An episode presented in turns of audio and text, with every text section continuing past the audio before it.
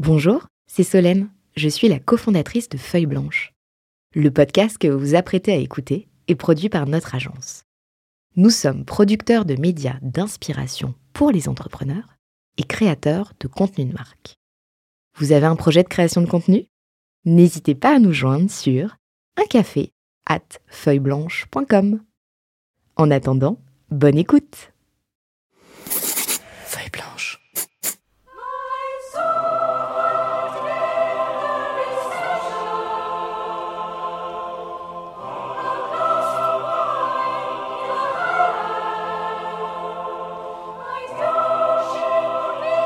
C'est fabuleux celle-là.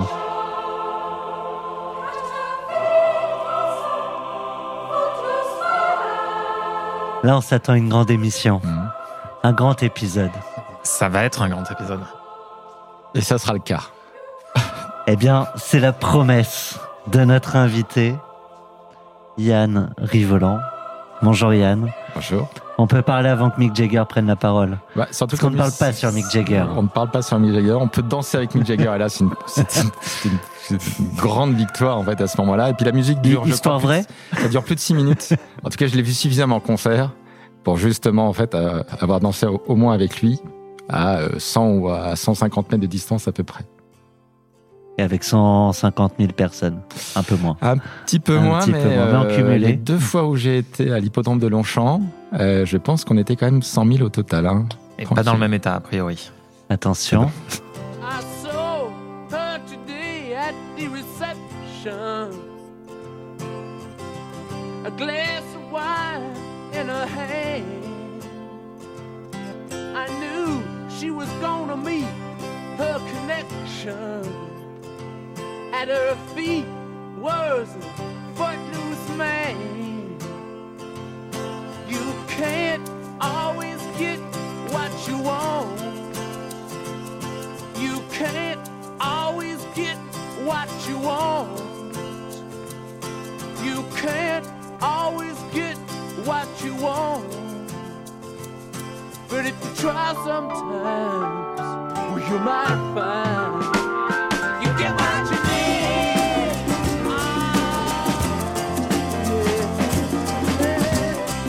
On peut pas toujours avoir ce qu'on veut. C'était le message. Mm. Mais des fois, on obtient quand même deux, trois choses. Ouais, et on peut essayer. Et on peut essayer. Ça, ça va être le, le message euh, fil rouge de, de tout ce qu'on va se raconter. Ah bah, je pense que c'est un des des grands messages euh, et de l'entrepreneuriat et de la vie. Et euh, après, ça peut être aussi des logiques de vie. Et je pense que c'est une des miennes. Eh ben, je t'ai pas présenté. Non. C'est un scandale.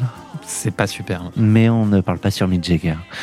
Par contre, on peut présenter donc notre invité, Yann Rivolant. Je le disais, euh, tu es le fondateur, cofondateur de euh, The Other Store.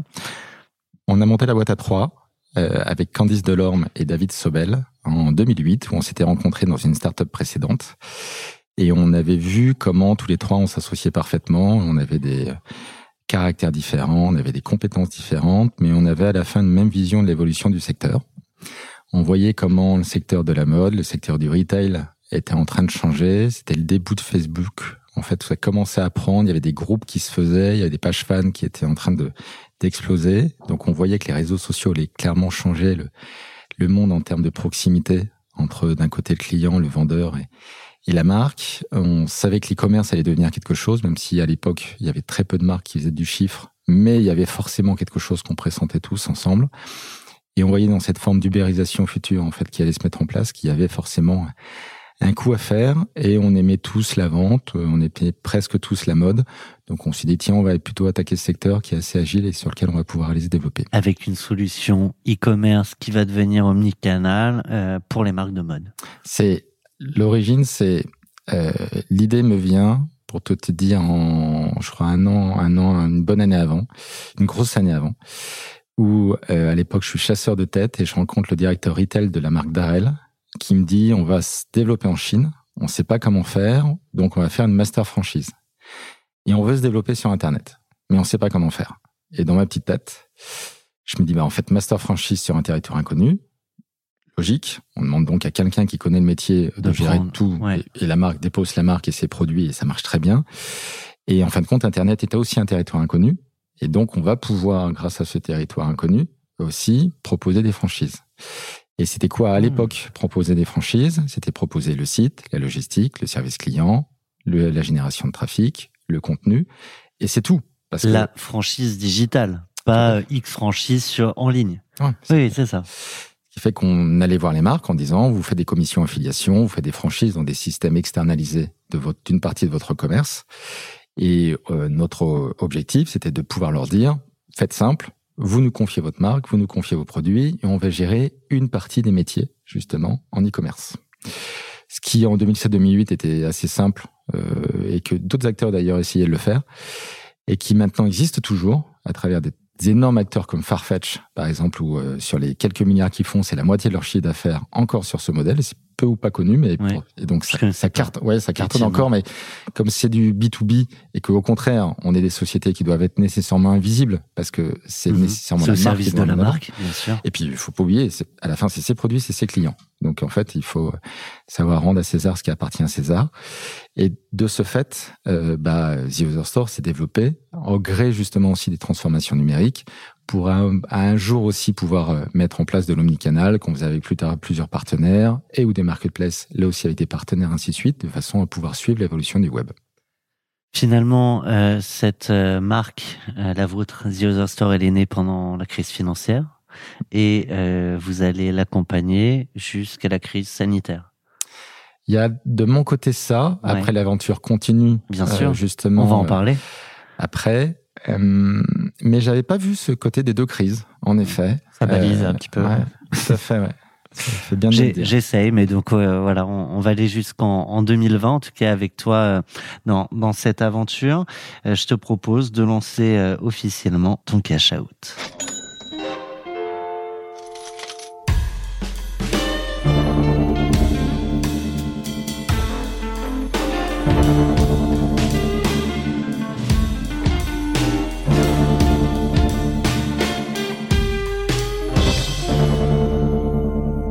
The Other Store revendu euh, au groupe euh, Ops. Un petit mot sur ce racheteur?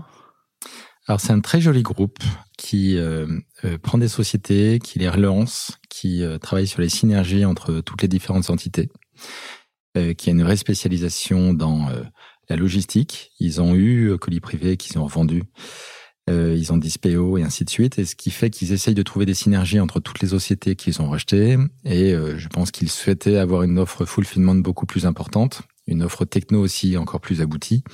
Et l'avantage de The User Store, c'est comme on a une complétude de métiers qui est extrêmement euh, large et exhaustive, en achetant The User Store, c'est aussi, je pense, ainsi qu'ils pouvaient acheter plusieurs startups en même temps. Groupe que là, français du coup? Hmm? Français? la, hum, la solution peut s'adapter à n'importe quel autre euh, secteur que, on a- le, on a- que la surtout- mode. On a fait un pivot chez The User Store parce qu'à l'origine, quand on s'est lancé, on avait construit euh, presque notre propre plateforme sur Magento. Euh, on a fait une erreur, c'est qu'on aurait dû le faire sur notre propre techno, puisque quand on regarde l'histoire de Shopify, c'est ainsi qu'ils le font. Et Shopify, qui avait presque le même modèle que The User Store, justement, il y a plus de 15 ans, c'est aussi grâce à ceci qu'ils ont pu développer leur propre techno et avoir maintenant le, la société magique, en fait, qu'ils ont pu développer euh, internationalement. Ça, c'est un regret euh, que. Alors c'est un regret, mais qui doit être forcément assumé parce qu'il y a trois fondateurs, qui, aucun des trois n'est tech. Ouais. Donc, de toute façon, de facto, quand il n'y a pas de tech, tu peux pas faire une solution tech. Puis, puis, puis c'est tout. C'est bien résumé. Non, Je vais te la prendre comme punchline et je te jure, je te citerai. C'est, c'est vrai. c'est- Mais vous êtes vite entouré d'un CTO. euh, Ah, tout de suite, hein, en fait, un mec génial qui s'appelle Dabi Duby, euh, avec lequel on avait travaillé dans une startup précédente, d'une gentillesse infinie, d'une immense intelligence, totalement dévoué en fait, donc un mec vraiment extraordinaire. Et avec Thibaut Sailly, euh, qui aussi euh, était un UX designer en fait euh, de folie. Et clairement, sans eux deux, en fait, il n'y aurait jamais eu le début. C'est-à-dire, Ouais. sans eux deux, ils ont sorti des trucs. On a sorti le site de 99, par exemple, avec eux, et en fait, et, et deux personnes à leur côté. Euh, et donc, à, euh, avec Candice, en fait, qui chapeautait le tout, à grosso modo, à 5, ils ont sorti un, un des meilleurs sites, en fait, qui correspondait à l'époque, et qui avait en partie d'ailleurs révolutionné le marché euh, dans l'UX différent, en fait, qui, qui correspondait. Ce qui montre bien d'ailleurs que, en fait, quand tu mets des gens très intelligents autour de la table, en fait, tu peux sortir des trucs magiques et que il faut pas nécessairement être 50 ou 100. En fait, il faut juste d'être très bons, en fait, qui le font très bien. Et eux deux étaient très bons. Mais être très bons Et aller jusqu'au bout pour faire sa propre techno, c'est encore un- autre chose. C'est un autre métier. Et c'était pas le truc de David Huby et que je Ouais. respecte complètement. Et d'ailleurs, c'est pas ce qu'on lui avait demandé non plus. Euh, donc, The Other Store, cédé à Ops en 2020. Non, l'année dernière. L'année dernière, pardon, en 2022. Ouais. Oui, parce Ouais. qu'en fait, il y a deux Oui, époques. il y a plusieurs, euh, Voilà, et on reviendra dedans. carrément. Euh, entre, euh, j'ai lu, entre 10 et 20 millions. C'est- Ça doit être, ça doit être, ça doit être vers là. Ça doit, ouais, ouais, ça doit. À peu près, peut-être. J'ai entendu. Peut-être, un euh, peut-être, Rassure-moi, c'est bien toi qui as Je- ça, je- ouais. je- je- il paraît aussi. En tout cas, j'ai signé un truc un jour, j'ai eu de l'argent Ouais. sur un compte en banque, j'étais plutôt content. Problème de la signature électronique, ça, on lit pas forcément ce qu'on signe. Euh, non, mais on a conscience, et t'es t'es évidemment pas le premier qui peut pas euh, commenter officiellement les, parfois les montants. Non, et puis en Et plus, tu seras pas le dernier. En fait, le, le montant, il est important euh, dans ce sens où quand on vend sa boîte, euh, enfin quand on crée sa boîte, on y pense un, en fait. Donc, le fait de se dire peut-être qu'un jour je peux être millionnaire, en soi, en fait, c'est un truc, euh, enfin, enfin que ma boîte vaille euh, plusieurs millions, en fait, c'est un truc énorme.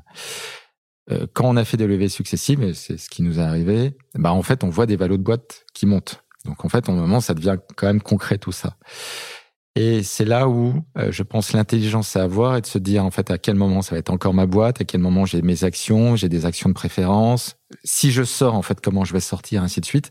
Des logiques que d'ailleurs je n'avais pas du tout en fait au cours de chacune des levées. J'avais pas du tout en fait cette euh, pertinence. Je pense que mon associé coup, David en fait l'avait beaucoup plus que moi. Il Ouais. était beaucoup plus averti sur le sujet et en grande partie c'est aussi grâce à lui justement qu'on l'a très bien fait. Et euh, cette vision de à combien on vend, en fin de compte, elle doit se voir en fait à plusieurs périmètres. Un, la fierté d'avoir créé de la richesse derrière, d'avoir créé des emplois, d'avoir fait des clients satisfaits. Et le deuxième, de se dire après moi aussi comment perso pu Personnellement. concrétiser Bien sûr. derrière le tout ce travail parce que à la fin les trois premières années on s'est quasiment pas payé quand même. Donc il y a déjà en fait il y a, a- Mais c'est bien de le rappeler. Oui oui, oui. Euh, en fait, euh, on, pose la question alors, de façon déjà un parce que c'est pas un tabou, euh, deux quand on parle de cash out, en tout cas pour des, des belles exits, c'est forcément des montants qui peuvent changer des vies. Et en même temps, à part donner quelques fourchettes de montants au début de l'épisode, généralement on n'y revient pas trop parce que ce qui nous intéresse c'est aussi ce qui se passe, les négos, les montagnes russes émotionnelles, avant, pendant, après. Et c'est ça, en fait, qui fait la richesse de, Et, de la quête. et tu viens de dire quelque chose aussi. Pendant trois ans, vous êtes quasiment pas payé? Ouais, les trois premières années on s'est payé le SMIG Ok. avec les heures sup. Parce que on- grâce à la loi Sarkozy en fait on payait pas de. On arrive à tenir trois ans sans se payer en SMIC Euh, Bah oui. En fait c'est là où justement c'est drôle Tu dans le sens où c'est surréaliste de me dire en fait si je devais me dire maintenant en fait je vais me repayer au SMIC pendant trois ans en fait je me dis mais c'est impossible. Je vois ne serait-ce que les études de mes filles etc je me dis c'est c'est juste pas possible. Mais dans ce moment de vie ça a été possible. Pour plein de raisons euh, positives et parfois d'ailleurs moins positives. Mais ça a été possible. Donc j'ai pu le faire. Et là je revends reprends aussi sur les je reviens sur la valeur de la boîte quand on regarde à quel moment on va vendre sa boîte, ben en fait, ça sera pas sur le même montant. Et que je pense, parfois, deux, trois ans, ben on peut passer, en fait, à fois deux ou deux fois moins ou Mm. voire zéro, même derrière. Et qu'il y a une facteur chance, en fait, qui est là parce qu'en fait, euh, on sait pas, en fait, à la fin, on sait pas. pas, quoi. Oui, il on faut, maîtrise- donc, faut le prendre, en fait, aussi avec euh, le bonheur de la vie, en fait, de, d'avoir eu de la chance à des moments. Et la seule chose que tu peux à peu près maîtriser, c'est euh, les négos, à condition d'être averti euh, aussi. Oui. Et donc, c'est d'où l'intérêt justement aussi que vous avez avec le podcast. C'est-à-dire, je- j'espère en fait, en toute humilité, euh, euh, pouvoir donner quelques apprentissages à travers tout ce que j'ai pu vivre euh, au cours de ces 15 dernières années. Et évidemment aussi au cours de la vente, sachant que moi, justement, et je reviendrai après dessus, j'ai un processus de sortie qui est un peu plus long que les autres. Et ben justement, on va en parler. Euh, tu sais, euh, tu es, un t'es un auditeur euh, fidèle du, du format. Euh, par quoi on commence? Le jour J, celui euh, du réveil, celui euh, du signing et ou du closing, parce que c'est effectivement pas toujours euh, le même jour. Et euh, pour ça, tu as choisi une musique. C'est euh, l'objet euh, de nos échanges. Et tu as choisi l'Odyssée de l'espace, Stanley Kubrick. On l'écoute.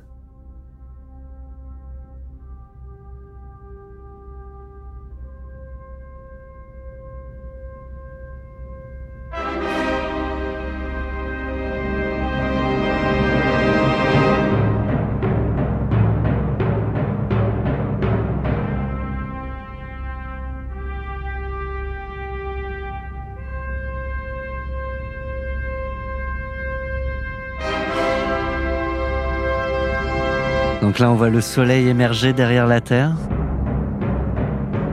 Ah, c'est un film extraordinaire, avec un mariage de la musique et du film qui est hors norme. Enfin, ce film est un chef-d'œuvre. J'ai toujours aimé le cinéma et, et ça m'est euh, euh, très proche dans mon cœur. Et euh, là, cette, ce film, en fait, synthétise beaucoup de choses, avec en partie la concrétisation, justement, qu'on est en train de vivre maintenant, y compris la concrétisation de l'intelligence artificielle. S'il y a quelque chose, en fait, dans l'intelligence artificielle qui est aussi euh, au cœur euh, de ce film, euh, de comment l'homme, en fait, aussi s'amplifie avec une forme de déification euh, qui s'opère à la fin. Et j'ai vécu la vente en même temps dans cette capacité de il y a un avant-après, et en même temps dans un moment d'histoire. Donc tu te réveilles. Mm. Ambiance. Alors c'est très curieux.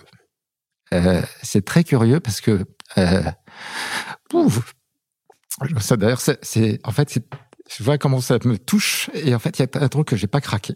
Euh, le truc c'est que on a vendu, euh, du moins on a fait, euh, j'ai eu l'offre ferme euh, fin juillet et euh, la signature s'est fait que de façon électronique. Donc on a eu le DocuSign etc. Et on reçoit donc en fait t'es tout seul chez toi.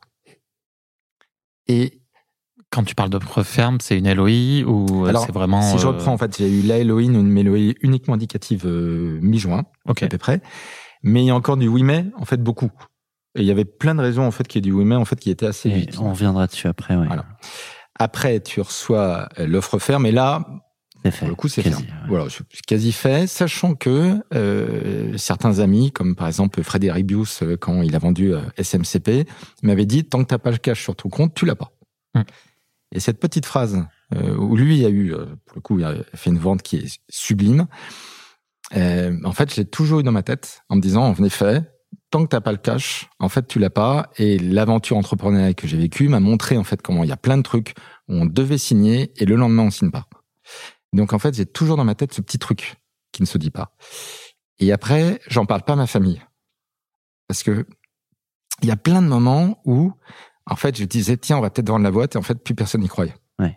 Donc en fait, j'ai pas T'attends du- que ce soit fait. Mm. quoi. Ouais. En fait, j'attends d'avoir un truc hyper clair, hyper ferme, de façon à, grâce à ça, en fait, n'annoncer que la bonne nouvelle. Ce qui fait que quand j'ai l'offre ferme, euh, bah, c'est en plein été. Tu vois, t'es fin juillet, en fait, il y a plus grand monde à Paris. T'en as parlé à qui du coup À tes potes quand même ou? Et, euh, et ma chérie, euh, alors, d'alors, est euh, à ce moment-là euh, partie à New York. Donc avec son fils. Et donc en fait, ils vivent leur truc, etc. Et j'en parle pas. Donc en fait, j'en parle à personne. Donc t'es tout seul avec. euh, Tout seul avec mon truc. Et euh, donc je le garde, je le garde, je le garde. Les seuls qui le savent, évidemment, c'est mes associés. En fait, euh, Bien sûr, lesquels oui. on, on partage un peu, mais on est vraiment tous à distance, en fait, aussi à ce moment-là. Donc de facto, c'est quand ma chérie revient de New York le mercredi suivant, donc euh, cinq jours après, en fait, que j'annonce le truc. Et personne ne sait. Et personne n'ose de me demander, pour ceux qui savent, parce qu'en fait, ils se disent, merde, si c'est pas fait. J'ai pas, fait, le, euh, oui, j'ai oui, pas je vais eu remettre la gaffe, tête euh, dedans, quoi. Donc il y a un moment, en fait, où je l'ai gardé que pour moi. Pendant euh, 4-5 jours. Ouais, une semaine. Ouais. Un Oui. peu la phase de déni dans les cinq Et où étapes. t'avais le cash sur le compte euh, Alors ça, je l'avais pas encore parce que le cash, je l'ai eu euh, fin septembre. Ok. Donc là, c'est vraiment, j'ai juste signé à ce moment-là l'offre- ferme. Euh, je l'annonce euh, à ma chérie euh, début août et je l'annonce à ma famille après pour l'anniversaire de mon papa fin août. Ok. C'est cinq jours. Tu, tu parlais de déni. Euh, Mm. c'est- quoi C'est j'y crois pas. Je veux pas en fait y penser. Il y, y a cette idée parce que il y, a- y a toujours un peu deux écoles. euh, ce- cette boîte, c'était mon bébé ou sûrement pas. C'était pas un bébé, c'est autre chose. Et, et avec un truc très rationnel. euh, Alors cette boîte, c'est pas mon bébé en tant que tel, puisque ayant eu la chance d'avoir monté déjà une première boîte à 20 ans, de l'avoir quitté euh, une grosse trentaine d'années. et de l'avoir revendu aussi. Oui, mais là pour le coup, Ouais, un petit- montant ouais, ouais. rien en fait. J'ai vécu grâce à ça, j'ai après devenu entrepreneur grâce à ça, mais c'est tout. Expérience. Voilà. Et euh, pour le coup, expérience très intéressante parce qu'on voit aussi qu'on peut vendre d'ailleurs en fait, et puis euh, puis voilà quoi. Donc, euh, j'ai peut-être en fait justement cette phase qui est, ben, en fait, tu, ça, tu auras vécu en fait une partie de chemin grâce à ta boîte et en fait, et tu n'auras pas concrétisé, et qui est peut-être là. Je crois surtout que comme on a eu plein de montées et de descentes en fait dans la boîte, en fait, à la fin, peut y avoir des ventes, il y en a pas, etc. Donc, chat chaud des crânes froides et donc en fait, t'en parles pas. Ce qui fait que tant que le cash n'est pas dans ton compte, en fait, tu es encore dans le moment où tu fais attention. Et après, moi, j'ai deux, il y a deux Yann. Il y a Yann, justement, qui est ici au micro et qui est ravi d'être avec vous, en fait, et de, de transmettre ce qu'il pense et, et ce qu'il a vécu. Et après, il y a Yann, en fait, qui adore être au fond de la grotte et tranquille. Et en fait, je pense que je travaille sur les deux facettes. Entre les deux, ouais. Exactement.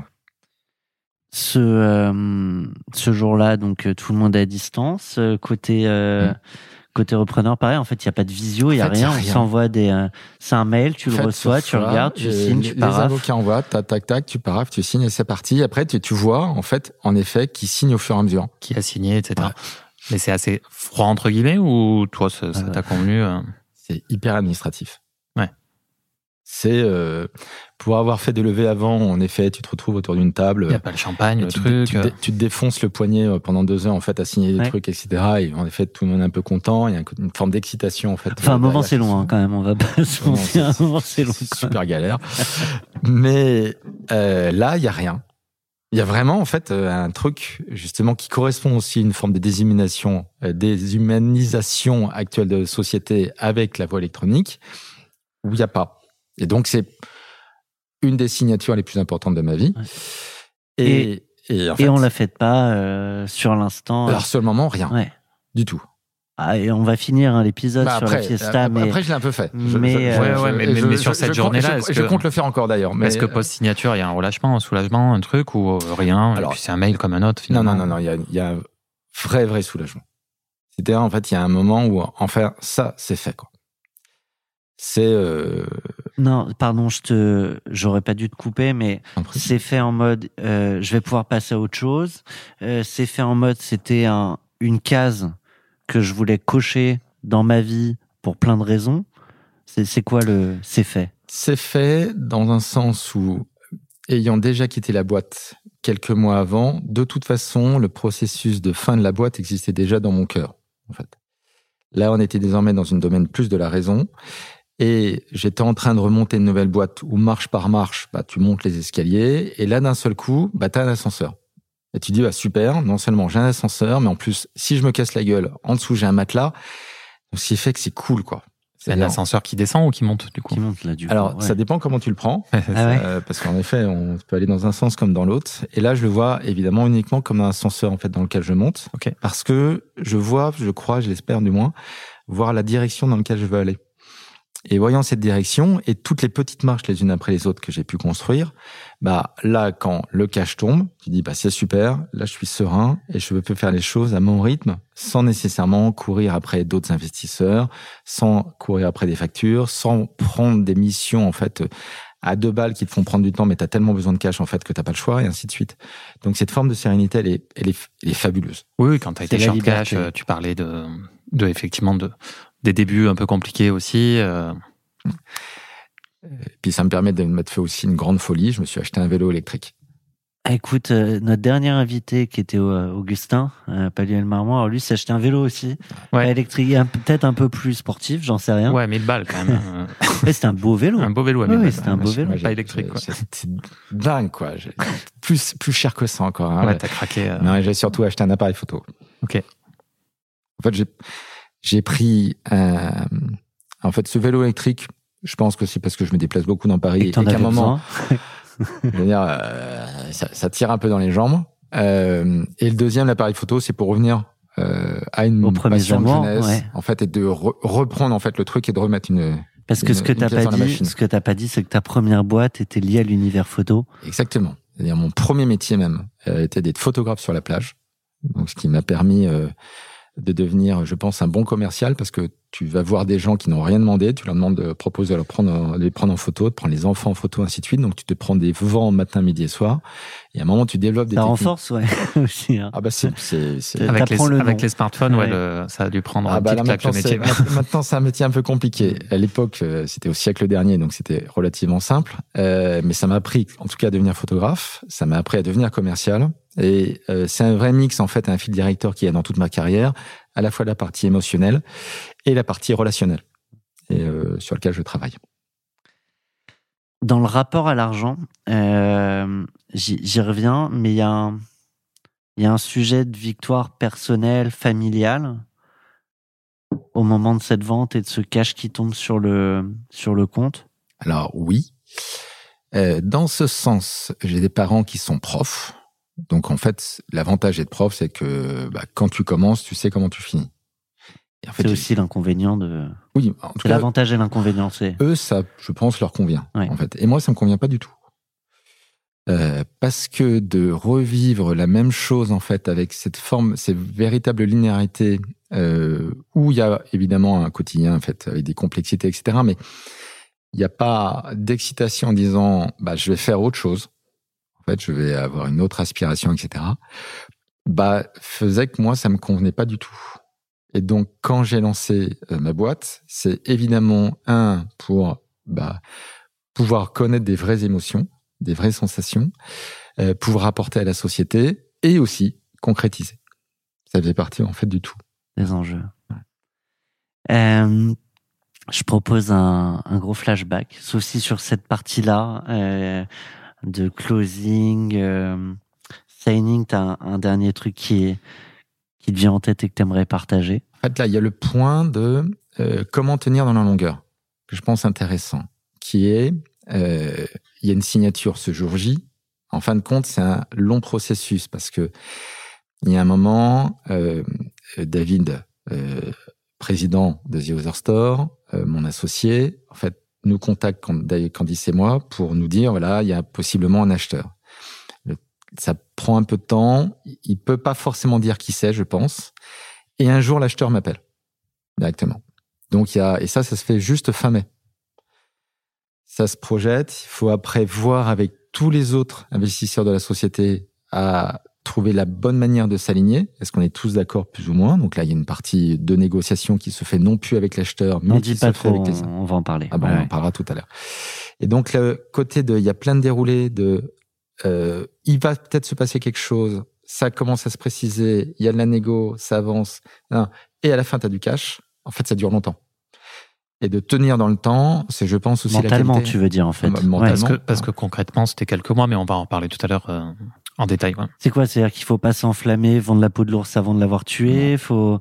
C'est quoi que tu veux dire par euh, C'est qu'en fait, il faut avoir euh, un entraînement mental et une capacité à pouvoir vivre ses émotions pour pas s'emballer et en haut et en bas. Ouais.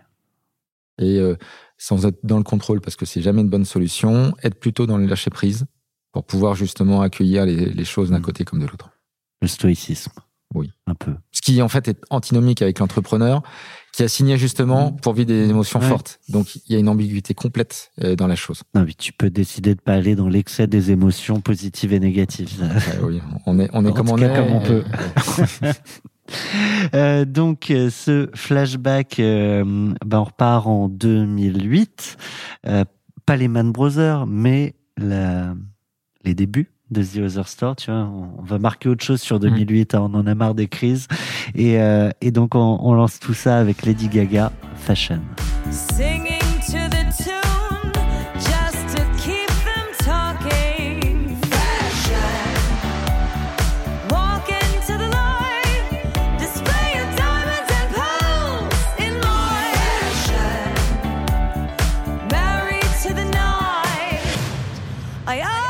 Alors pourquoi Lady Gaga me diras-tu peut-être Et pourquoi fashion Attends, attends. Pourquoi Lady Gaga? Hein Euh, un, ce que j'aime bien chez Lady Gaga, c'est la, justement la, la, la largeur de son œuvre. C'est-à-dire, en fait, on découvre comment elle est en train de devenir aussi une excellente actrice, Ouais. en plus d'être une super, Ah bah. justement, chanteuse. Avec Bradley Cooper, c'est. Mm. Ouais, et puis dans le futur Joker aussi. Ah, j'ai pas vu. Exactement, avec Ah ouais, sans non, doute non. un des meilleurs buzz en fait qu'il y a pu y avoir pour la Saint-Valentin, où on voit justement euh, le dernier Joker, et qui est en face de Lady Gaga. Et on comprend en fait que la future euh, chérie euh, du Joker va être justement Lady Gaga dans le prochain Joker 2. Voilà. Il y a juste la photo en fait derrière, et en fait tu comprends que c'est le Joker 2 en fait qui va rentrer justement avec ce buzz en fait qui a été Trop cool. assez euh, assez impressionnant à ce moment-là. Mais effectivement, une grande artiste. Ouais. Et évidemment, en fait, à travers le titre, où fashion, la mode a été euh, ma vie avant The Other Store, puisque je travaille dans le recrutement à ce moment-là dans le secteur de la mode, comme je le disais. Et euh, c'est ce qui a fait le succès parce qu'on serait parti sur un, autre secteur.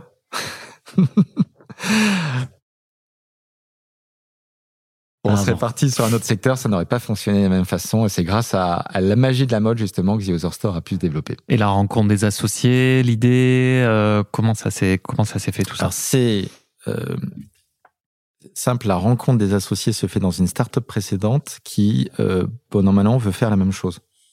Ok. Avec un point, c'est que euh, ils avaient levé beaucoup. euh, ils avaient euh, commencé à développer une très jolie boîte, mais d'un seul coup, ils croient plus dans le modèle. Donc ils arrêtent le truc.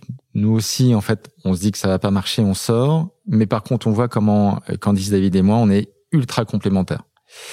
Et nous entendant bien, on se dit, bah, on est capable de sortir quelque chose. Et on a mis quelques mois pour se dire, bah, qu'est-ce qu'on fait? Et finalement, on a sorti un spin-off. Disons, comme les autres arrêtent, bah, on peut Ouais, le mais faire. et alors, qu'est-ce qui fait que là où le modèle n'était pas crédible, euh, peut-être six mois, un an, deux ans avant, le devient? C'est l'arrivée d'Internet et l'explosion du e-commerce ou c'est dans l'approche? C'est, en fait, c'est un autre point qui est dans euh, la lenteur du business. C'est-à-dire, quand tu lances un business, euh, et c'est d'ailleurs global en fait dans beaucoup d'aspects de la vie, souvent on est extrêmement impatient. Donc on veut que les choses en fait marchent tout de suite. Euh, les levées de fonds évidemment sont là aussi pour accélérer les choses. Or le souci dans le B2B tel qu'on l'a connu chez The User Store, c'est on ne peut sortir des sites internet que si on a convaincu des marques de travailler avec nous. Or ce travail de commercial il est lent. Ouais. Parce que le fait de Bah, déléguer trouver le bon interlocuteur, complexe quand même. euh, valider avec le COMEX qu'ils vont le faire et qu'ils vont le faire avec vous. Enfin, c'est en, en plusieurs temps. Au-delà du montant, il y a aussi les enjeux d'image, etc., etc. Autant qu'on euh, on, on faisait signer des contrats de 5 ans à l'époque. Ok, Donc en fait l'engagement il était, Ouais. euh, il est, il est lourd. il était très conséquent. Ouais. Le premier est plus difficile à signer que les suivants, j'imagine. Même Oui, pas. alors, le premier, on se débrouille pour signer une très jolie petite marque qui s'appelle Eroktokritos, avec un créateur chypriote qui, en fait, un- de façon assez innocente, en fait, le fait avec nous et nous, on lui fait pour que dalle. Comme ça, on a une référence. Et en même temps, grâce à la crise de 2008, euh, j'ai un ami qui est dans une des plus jolies sociétés euh, dans le secteur de la mode et du luxe, qui est Maison Martin Margiela, qui est à la, justement à la, à la lignée entre le luxe d'un côté et le côté très créatif de l'autre, dans un côté plutôt durable, on va dire. Euh, et on, tout tombe en 2008, comme on en parlait tout à l'heure, et il se dit mince. euh, en fait, je vais plus avoir un seul acheteur qui va venir un peu partout dans le monde dans mon showroom. Est-ce que tu peux me faire un showroom euh, numérique en l'espace de quelques jours? Et on le fait en trois semaines, ce qui humainement était infaisable, mais en fait, on fait tout, les photos, le site, etc., ainsi de suite, et on sort un showroom, en fait, grâce à ça, et surtout avec une référence extraordinaire, qui était Maison Matin Margiela. Donc, il y a celui-là, en fait, qui est aussi, justement, en partie de la chance, et évidemment, aussi du réseau, de l'expertise, etc., qui a été développé, mais, mais en tout Jamais cas, ça, complètement ça, de la ça, chance. Ça, s'est débloqué aussi comme ça. Et de ça, avec cette référence, bah, petit à petit, il y a la marque Bonton qui nous fait confiance, American Retro qui par la suite malheureusement disparaît. Puis un jour, on a Nafnaf. Et là, on passe à autre chose. Là, en fait, on, on passe Nouvelle la- dimension, ouais. Et donc le premier client euh, dans mon cœur est Maison Martin Margiela, mais c'était pas sur notre business model. Le deuxième est Bonton parce que c'était une marque sublime avec en plus des entrepreneurs qui, euh, par la suite, ont aussi monté Merci. Enfin, c'est une même famille entre Marie-France, Bernard Cohen et, et leurs enfants. Euh, en fait, on, on monté les deux entités Bonpoint, Bonton, puis Merci, etc. Et qui, en fait, sont des gens d'une générosité euh, infinie et qui, euh, justement, se donnent, en fait, à travers leur fondation aussi maintenant. Et donc, eux, ils me touchent beaucoup. Et après, avec Nafnaf, c'est la rencontre d'une euh, patronne qui s'appelle Sandrine Yenfeld, qui veut justement révolutionner Nafnaf, qui veut aller plus vite et qui signe avec une boîte dans laquelle il y a sept petits. C'est vous. Oh non, alors, en fait, on, on rencontre Viverté, on va chez Viverté, et en fait, on est tous venus pour le rendez-vous, pour faire croire qu'on était nombreux. Et en fait, il y avait toute la boîte qui était en face d'eux. On va, on va faire ça, ça, ça, ça.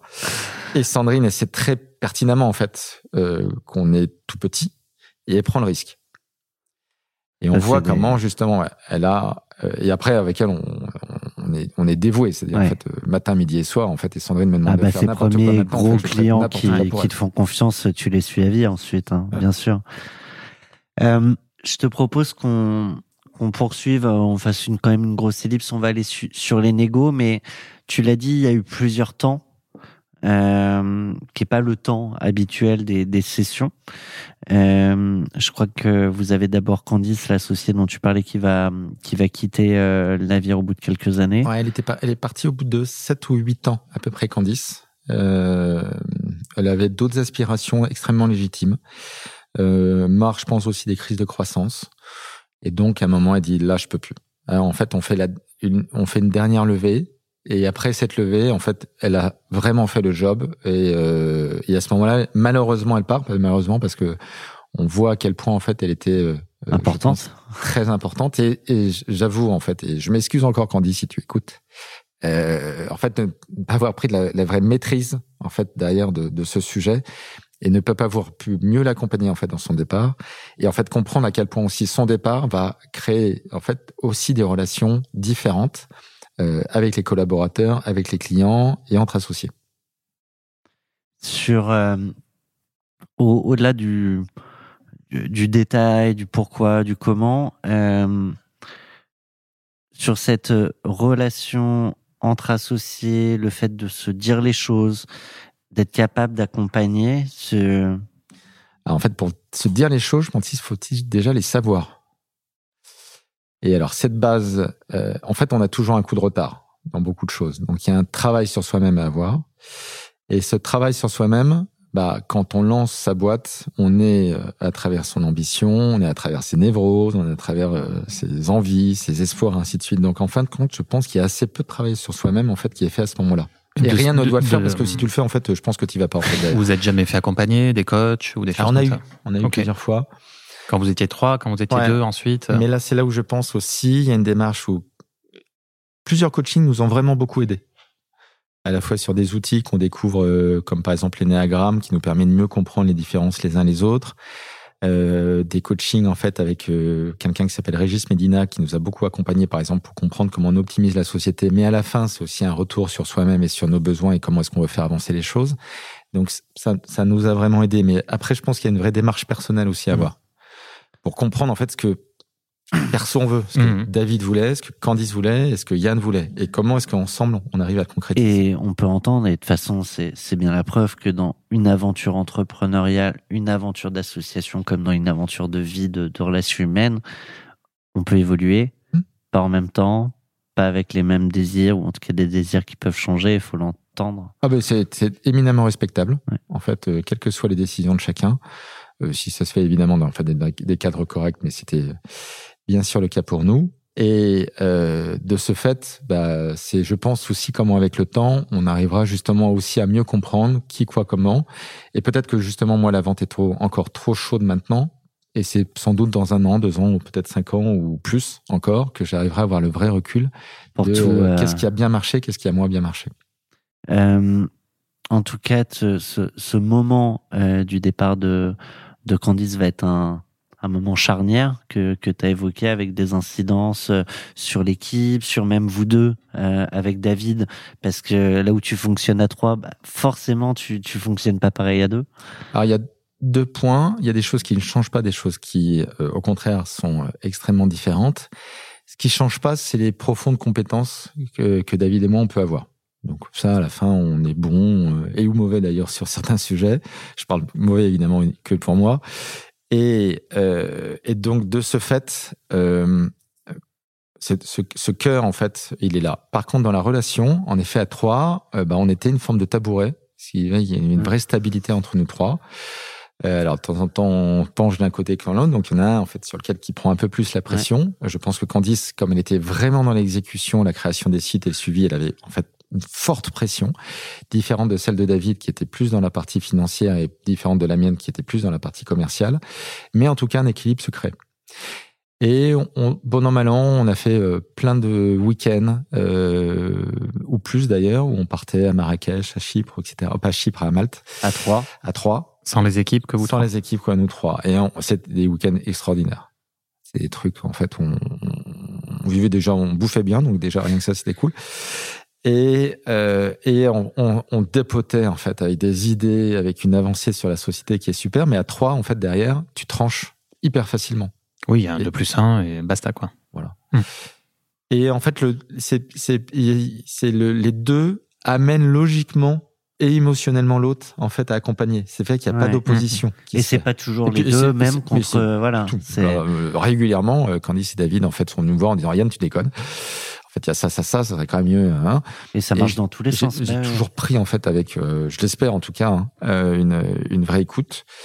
Euh, à deux, c'est plus pareil. Mm. Euh, donc c'est à se construire avec le codir. Et ça, ça fait partie de la complexité qu'on a eue chez The Other Store. C'est-à-dire de réussir à avoir un vrai et bon codir. On a un turnover qui a été trop important dans le codir.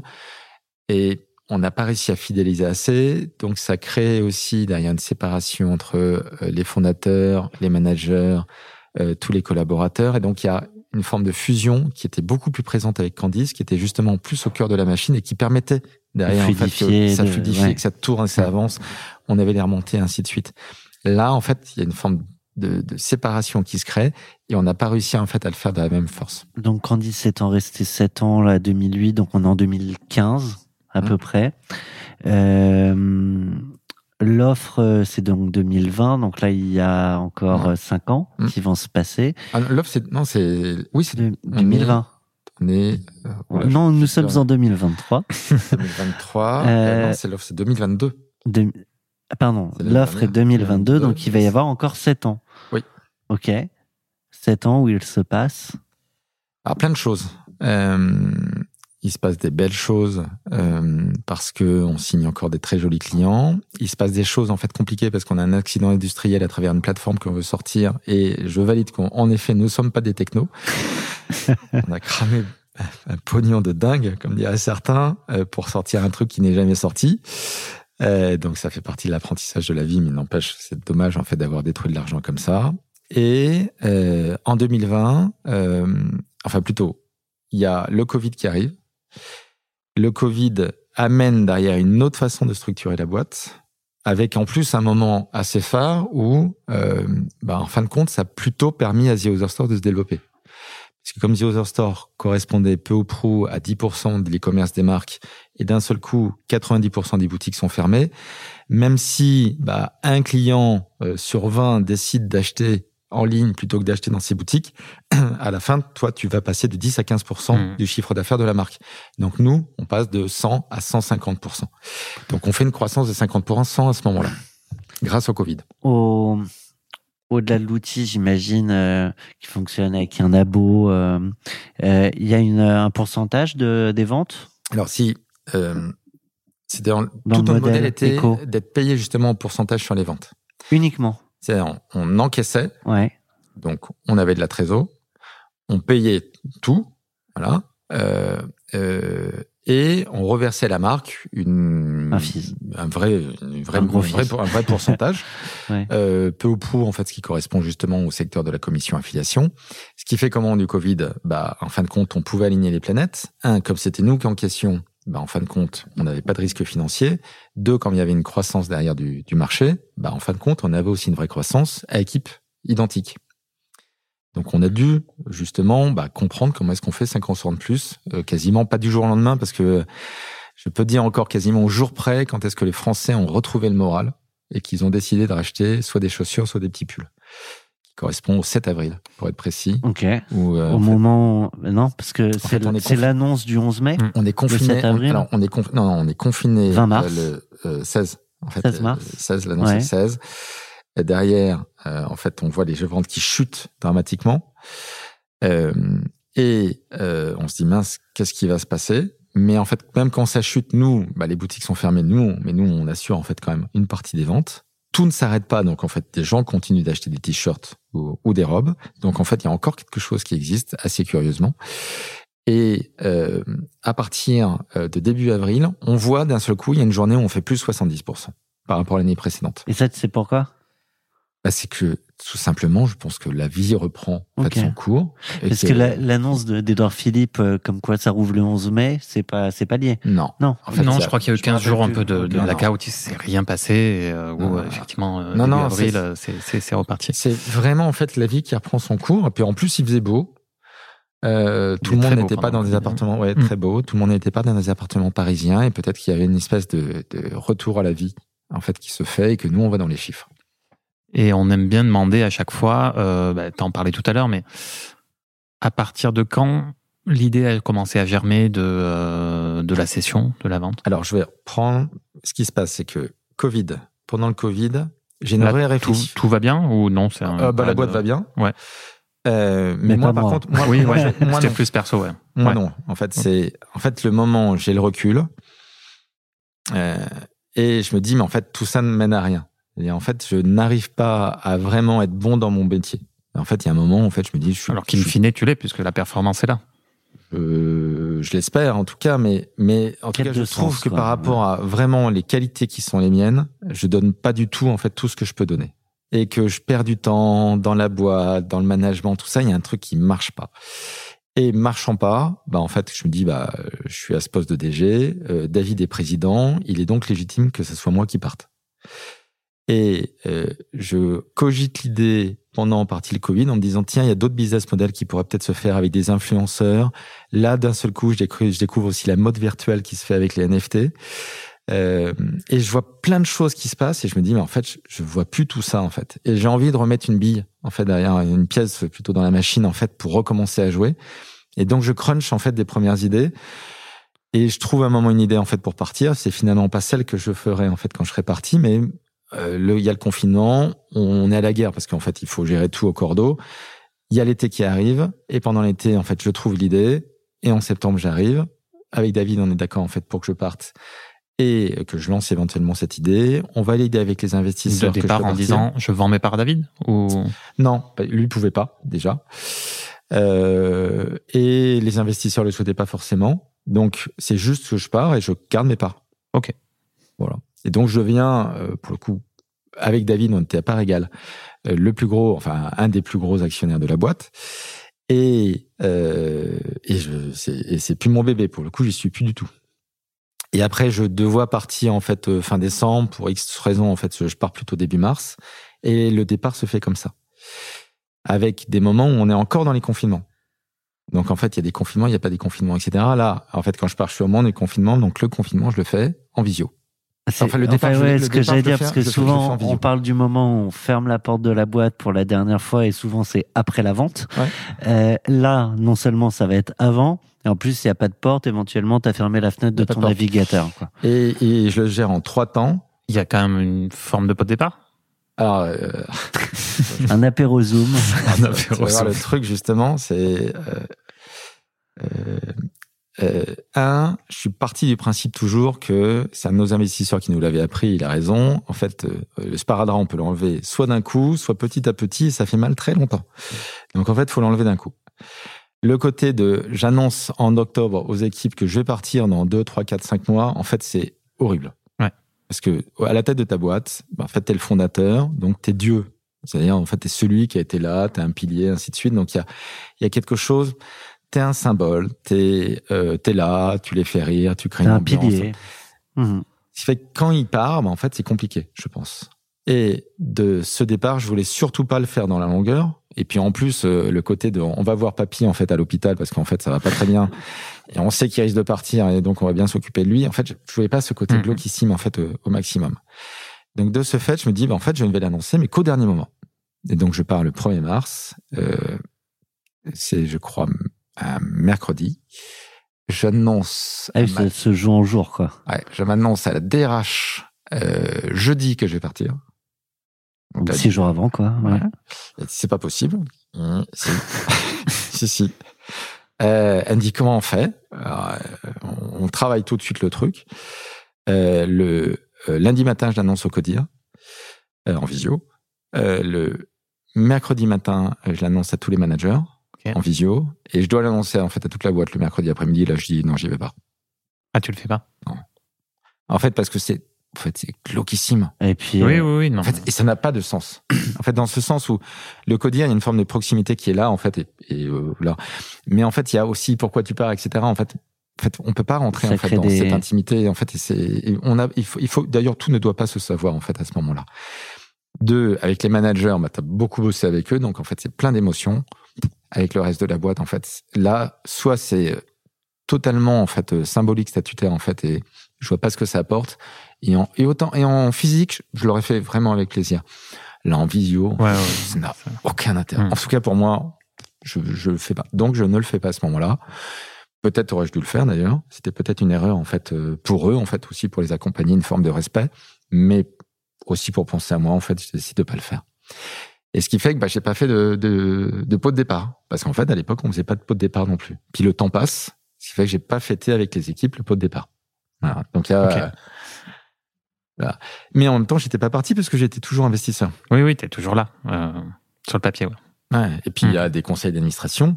Et donc, à chacun des conseils d'administration, euh, il y a Yann qui arrive et qui va dire bonjour à 10, 15, 30 30 personnes, et puis euh, qui est là, quoi. Mhm. Et puis, en plus, j'étais là encore pour euh, essayer de vendre la boîte au maximum, etc. Donc, en soi, j'étais... Euh, juste très opérationnellement, tu avais ce, ce rôle de, de DG. Tu vous trouvez la personne qui va assurer la continuité avant ton départ? Euh, alors, dans la partie commerciale, oui. Ouais. C'est-à-dire, euh, il y a tout un travail qui se fait euh, dès le mois de juin avant. Donc, en fait, avec pas mal de mois avant, on se dit, bah, euh, je portais euh, en grande partie la, la partie commerciale, et donc on va, on doit en fait euh, Couvrir, recréer le ouais. tout. Donc, en fait, on recrée l'équipe au fur et à mesure justement pour pouvoir me remplacer. Et après, le reste, le codir en fait reprend aussi, euh, de toute façon, beaucoup de beaucoup de cartes les unes après les autres. Donc, euh, ça, ça pose pas de, de questions en tant que telles. Donc on est en. Moi, t'as vu, je suis nul sur les dates. Euh, on est quand là? On est, on est Là, mercredi. donc- Euh, je sais Là. quel jour on est. Ouais. Donc, en fait, tu vois, euh, 2020, en fait, je décide de partir. 2021, véritablement, je pars. Mars Et, 2021.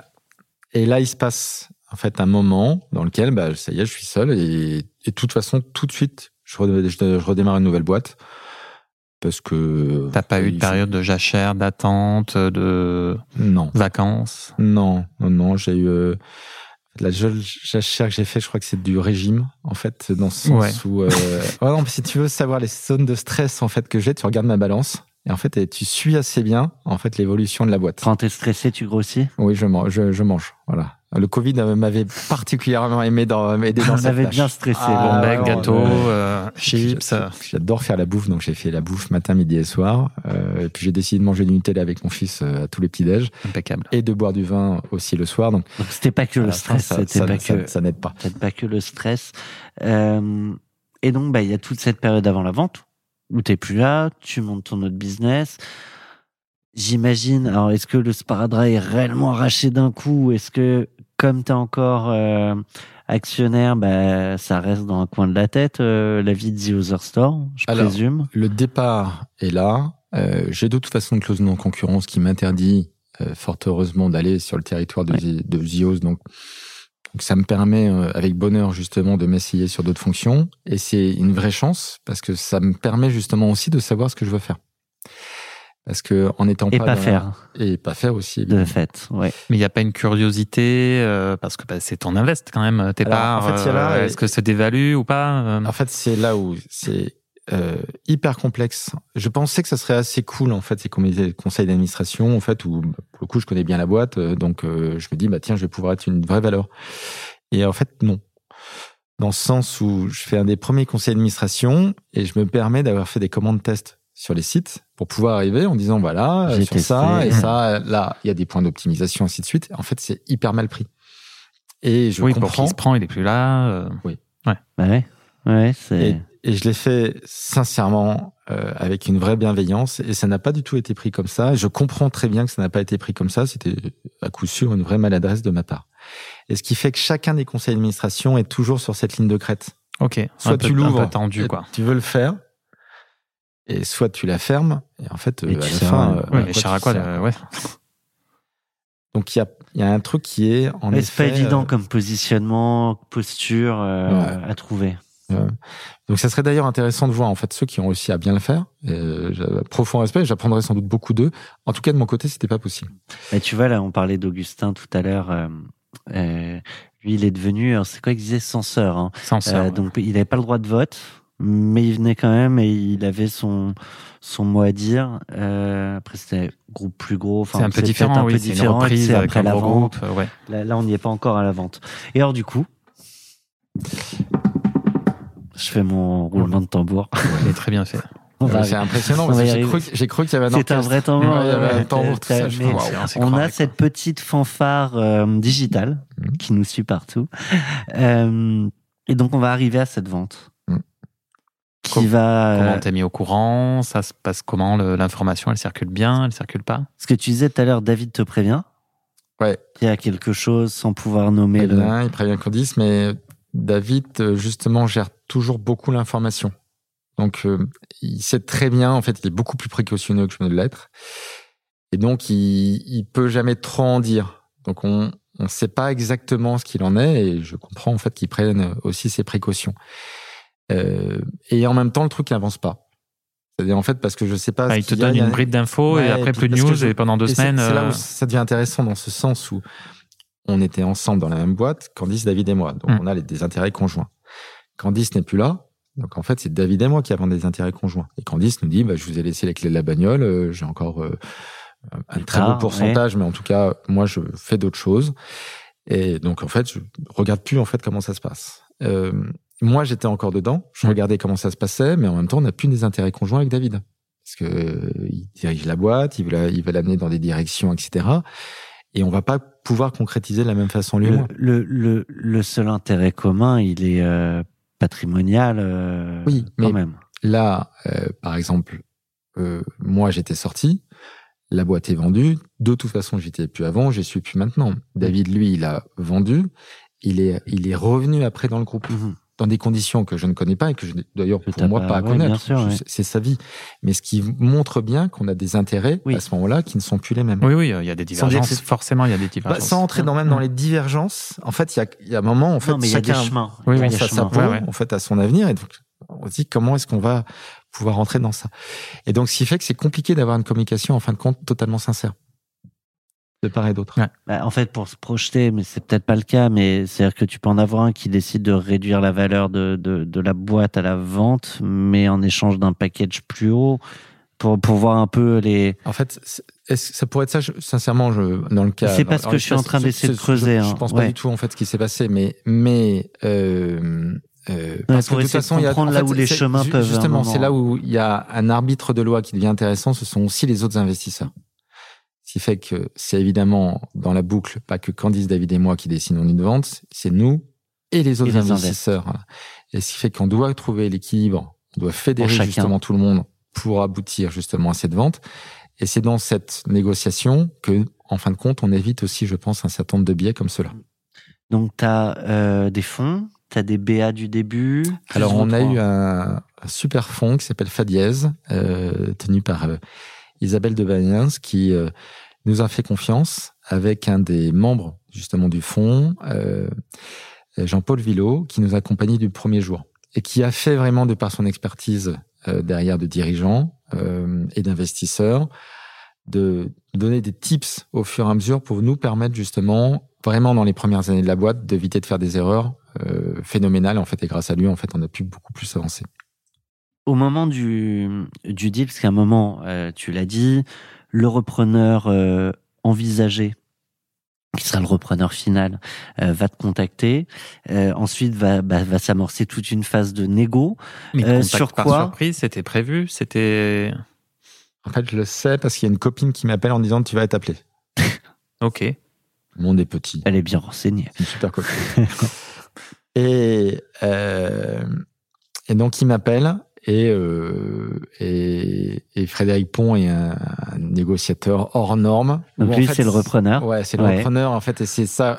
En fait, c'est un moment où tu regardes tes spectateurs, justement. euh, De la en fait, tu manœuvre d'un homme intelligent. Ouais, tu vois vraiment, c'est tu sais comment se fait le négo, tu sais comment tu fais l'ancrage, tu sais au moment où tu négocies, tu sais au moment où tu mets du rapport de force, tu, tu sais tous ces trucs. J'ai vendu des photos sur la plage, moi, monsieur. Ouais. et, et là, tu vois, tu le vois faire, et tu dis, tiens, il est bon, quoi.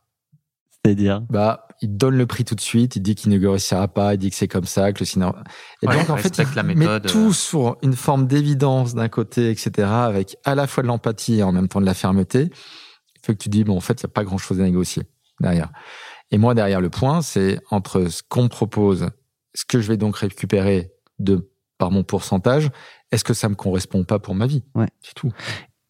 Et en fait, si, y a- si et ça, puis- si aligné, en fait, le prix de la boîte, il est bon. Et, et tu rajoutes à ça qu'en fait, t'es plus dans la boîte. Donc, j'imagine que dans la réflexion à, à 500 000, 1 million près, est-ce que c'est le sujet là où t'as plus complètement la main sur de toute manière l'avenir de la boîte comme tu es plus?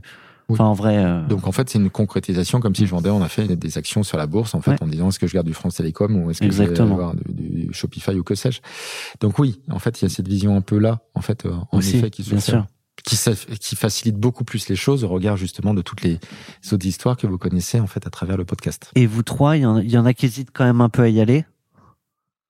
En tout cas, j'imagine qu'il y a des discussions. Candice euh, et moi, on est tout de suite alignés.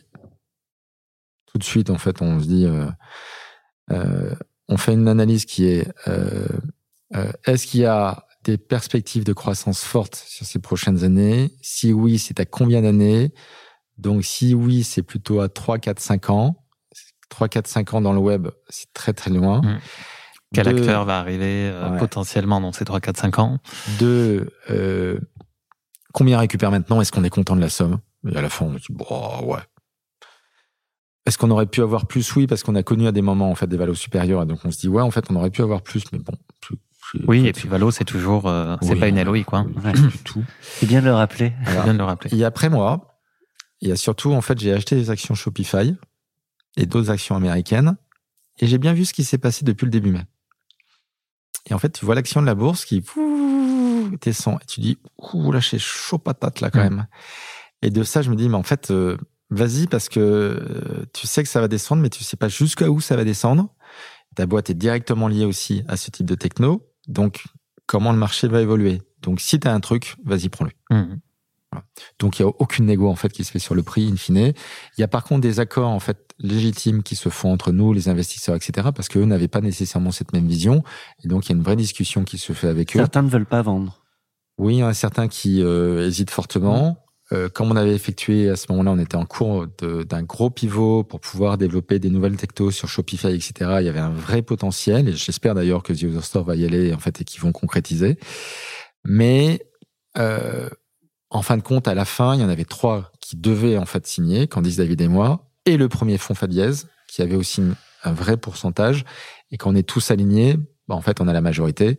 Enfin, plus que la majorité d'ailleurs. En fait, euh, tout le monde doit nous suivre de par le système bien connu. Et donc, bah, en fin de compte, derrière, ça va suivre. Ce qui fait que la vie des autres n'est pas important sur le papier. Dans nos cœurs, il est très important. Et c'est là où, en fait, on doit passer du temps avec euh, chacun d'entre eux, justement, pour que ça avance bien. Après, on a eu des histoires à ce micro où euh, certains peuvent réellement bloquer. Oui, mais nous, c'était pas possible. Enfin, les idées à partir du moment où nous quatre, Oui, oui, c'était avec Jean-Paul, on euh, était d'accord, à la fin, ça allait. Petit sujet autre de négo intéressant à partager, une clause, euh, une approche? En fait, il y a le côté euh, que j'avais pas vu avec, avec la, la vraie force de- d'action de, préférence. Et on- Tu peux détailler? Alors, chaque fois qu'on fait une levée, on crée des nouvelles actions. Mhm. Ces actions peuvent être des actions de préférence. Et on se dit, ah, c'est joli comme titre, c'est tout mignon.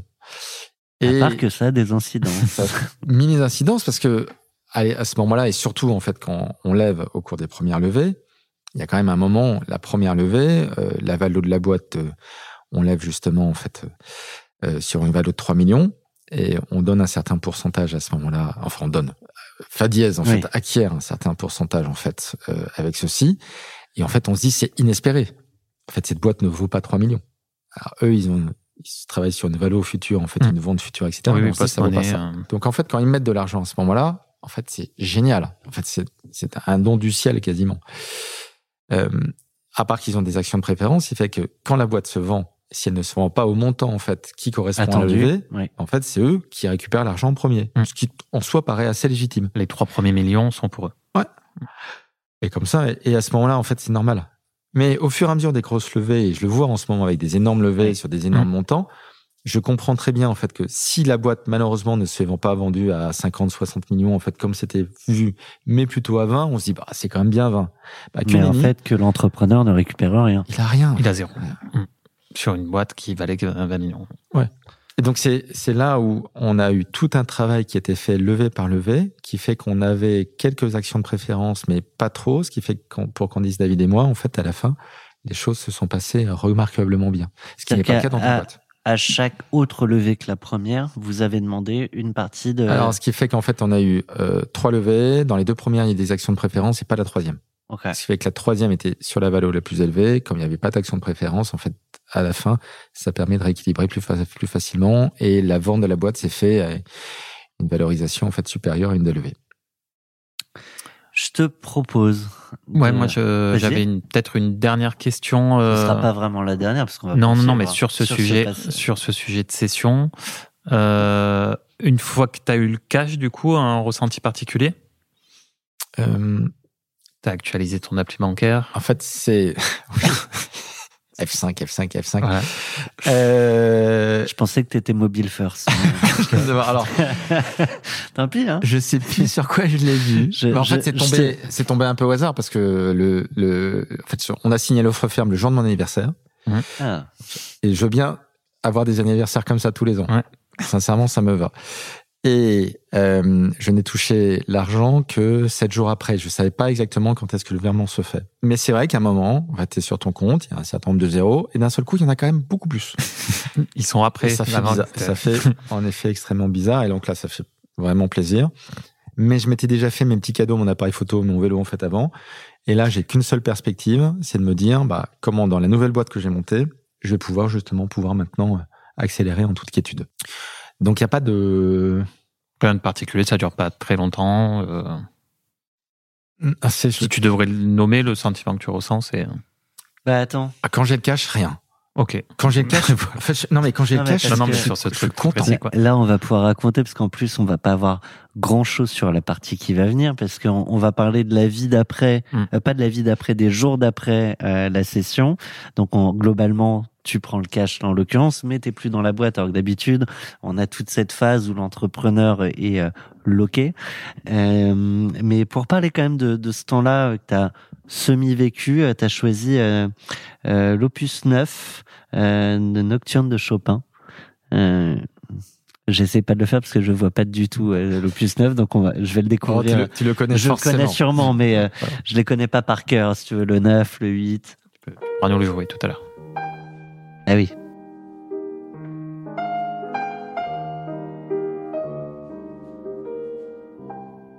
Alors, ce qui est bien avec le, classique, c'est qu'on peut poser délicatement la voix dessus et se parler avec une musique agréable.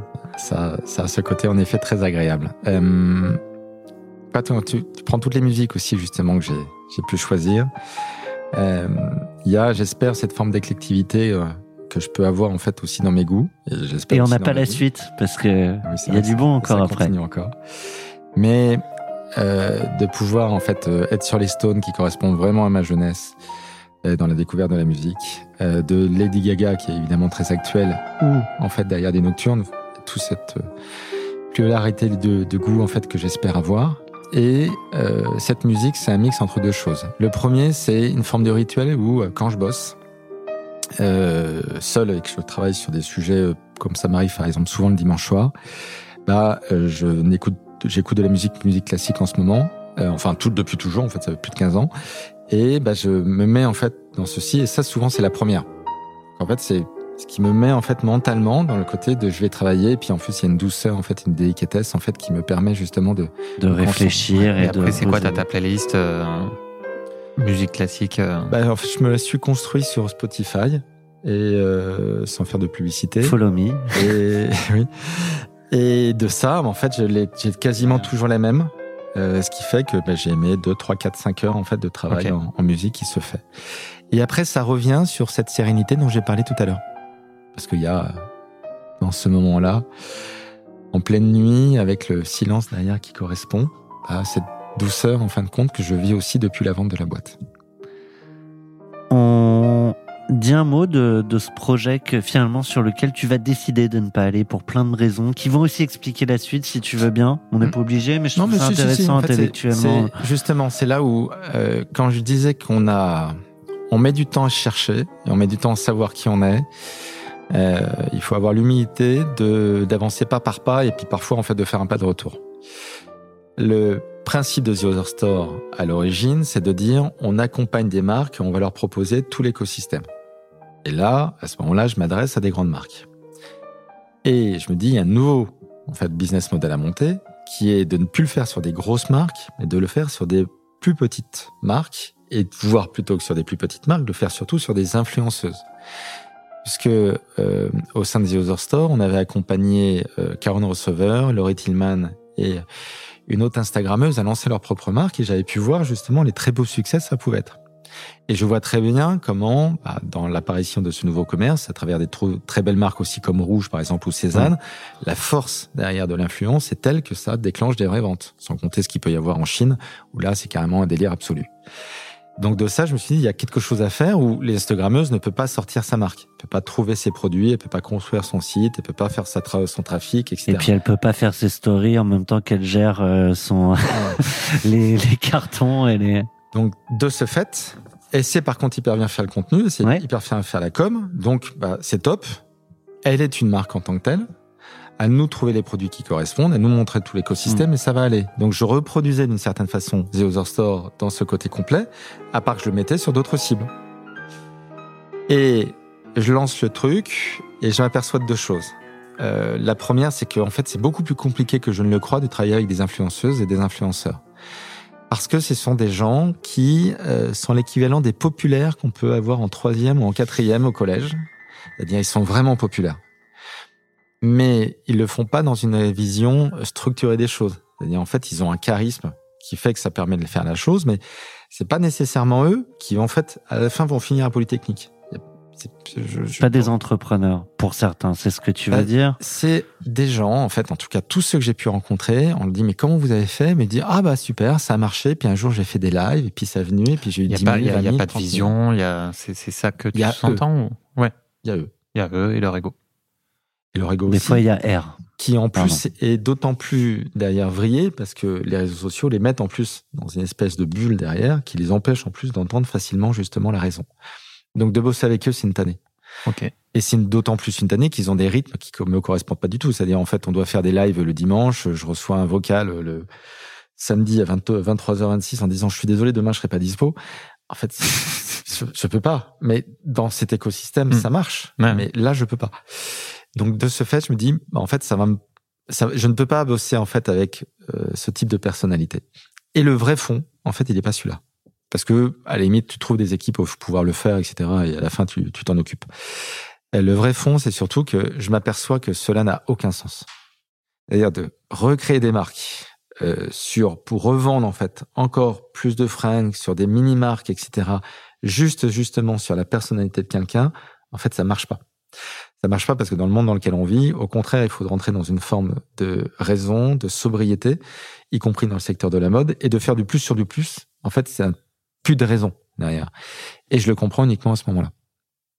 Et que j'étais pris moi-même par mon ego, en fait, en me disant, bah super, je vais pousser des gens, je vais comprendre comment fonctionnent les réseaux sociaux. Donc en fait, moi-même, en fait, je cherche une forme de popularité indirecte avec ça, et je me dis, mais en fait, ça n'a pas de sens, parce qu'en fait, j'en ai pas besoin non plus. Du moins, en tout cas, pas comme ça. Donc je, lance le business, je trouve des jeunes extraordinaires en fait qui m'accompagnent pour le lancer au début, et euh, bah, en fait, j'arrête au bout de quatre mois parce qu'on a lancé euh, deux marques. Euh, Il y en a une troisième qui doit sortir, mais en fait, on se dit non, en fait, ça peut peut-être c'est un marcher, constat partagé par tous, un moment Ouais. que en fait. Ouais. euh, Après, il y en a plein en fait. hein. Il y, a, il y a un vrai business qui se développe, Ouais, euh, en fait, qui continue. Il est beaucoup plus complexe que la simplicité enfantine dans lequel on croyait que ça allait être il y a quelques années. Mais il y a un vrai business qui est là. Et c'est normal en fait parce que je, je pense que d'ailleurs en fait l'évolution des, des, des réseaux sociaux, on voit comment OnlyFans d'un côté ou euh, Mime en fait se développe euh, sur un segment peu approprié, euh, mais in fine, ça va être une vraie la envolée, en créateur fait. Ouais économie, bien sûr. vrai vrai quelque chose. Donc ça, en fait, je le fais pendant quelques mois. Et puis j'ai la chance euh, extraordinaire que la Fondation Bettencourt me contacte. Si tu veux bien, dans ce cas-là, euh, je te propose de, de passer à la suite parce qu'en vrai, on y est un peu déjà. C'est déjà. ta nouvelle vie, euh, la vie d'après. Et euh, pour ça, t'hésitais entre deux musiques, mais en tout cas, il y a un point commun, c'est l'artiste qui est derrière, un artiste qu'on a déjà entendu euh, euh, dans, dans nos épisodes sur Cash Out, c'est Aurel San. Et cette musique aussi, on l'a entendu, La Quête.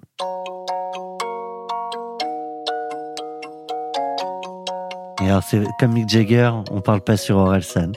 Rien peut me ramener plus en arrière que l'odeur de la pâte à modeler. Maman est prof de maternelle, c'est même la maîtresse d'à côté. J'ai 5 ans et je passe par la fenêtre pour aller me planquer dans sa classe. Elle me dit t'es pas censé être là. J'ai dit près toi c'est à ma place. J'aime que les livres, je préfère être seul, donc je suis plus content quand il pleut. Je fais quelques cours de catéchisme, mais je suis pas sûr de croire en Dieu. J'ai 7 ans, la vie est facile. Quand je sais pas, je demande à ma mère. Un jour elle m'a dit je pas tout. J'ai perdu foi en l'univers. À 5 ans, je voulais juste en avoir 7. À 7 ans, j'étais pressé de voir le reste. Aujourd'hui, j'aimerais mieux que le temps s'arrête. Ah, ce qui compte, c'est pas l'arrivée, c'est la quête. Je balaye les feuilles mortes sur le terrain. Le froid me fait des cloques sur les mains. J'ai 10 ans, je suis fan de basket. On pourrait se la mettre en, en entier. hein. Ouais, en fait, elle est tellement touchante. Et jusqu'au bout. Tu m'en veux d'avoir arrêté Ah, du tout. On peut- je, Je voudrais pas qu'on se quitte fâché. Je, je pense l'avoir écouté quelques fois. En fait. Je l'ai revu en concert euh, il y a quelques mois. J'ai eu la chance de travailler avec euh, la- sa marque Avenir. Ouais.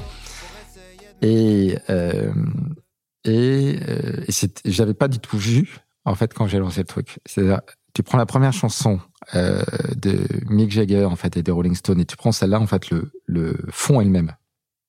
En fait, euh, le côté de la quête, le côté du chemin, le côté de l'amélioration, le côté de l'espoir, ainsi de suite, en fait, et, et des, de l'importance de la famille, l'importance des amours, etc. Et je sens que je suis justement touché. Tu vois, c'est en fait c'est intéressant en fait que je dis. Je suis assez ému en fait quand je vous dis ça. C'est en fait il y a un côté de famille en fait parce que mes parents sont profs et donc je vois en fait comment en fait euh, L'impact que ça a eu chez lui, bah, en fait c'est euh, le documentaire de Orelsan est génial. fabuleux. Ah, Les deux saisons pour le coup. en fait c'est une capacité d'ouvrir une forme de jardin intime, en fait, avec une délicatesse, en fait, qui correspond, en fait, à ce que son frère À la en vision fait, de son frère, ouais. En fait, C'est, vraiment magique. C'est une, c'est une véritable œuvre, justement, documentaire, en fait, d'amour, qui a été faite. ouais. Ah oui, aussi, ouais. Et de ce fait, en fait, il voit aussi, en fait, comment, en tout cas, moi aussi, comme ça que je le projette de mon côté. Il y a un côté de, je vis, en fait, dans ma famille et à la fin, je veux construire quelque chose. Alors lui, en tant qu'artiste, aussi en tant qu'entrepreneur, parce qu'on le voit en fait comment il le dirige avec une excellence euh, rare. Et de mon côté, bah, j'ai un pendant où j'étais un peu artiste euh, dans le côté photographe aussi de ma carrière, et évidemment beaucoup plus entrepreneur. Et en tout cas, dans ma volonté de m'élever et de la quête qui correspond, en fait, ça marche assez bien. Et l'autre chanson que j'avais pris, euh, c'était aussi une chanson de Relsan, en fait, où il dit qu'on revient toujours à la maison.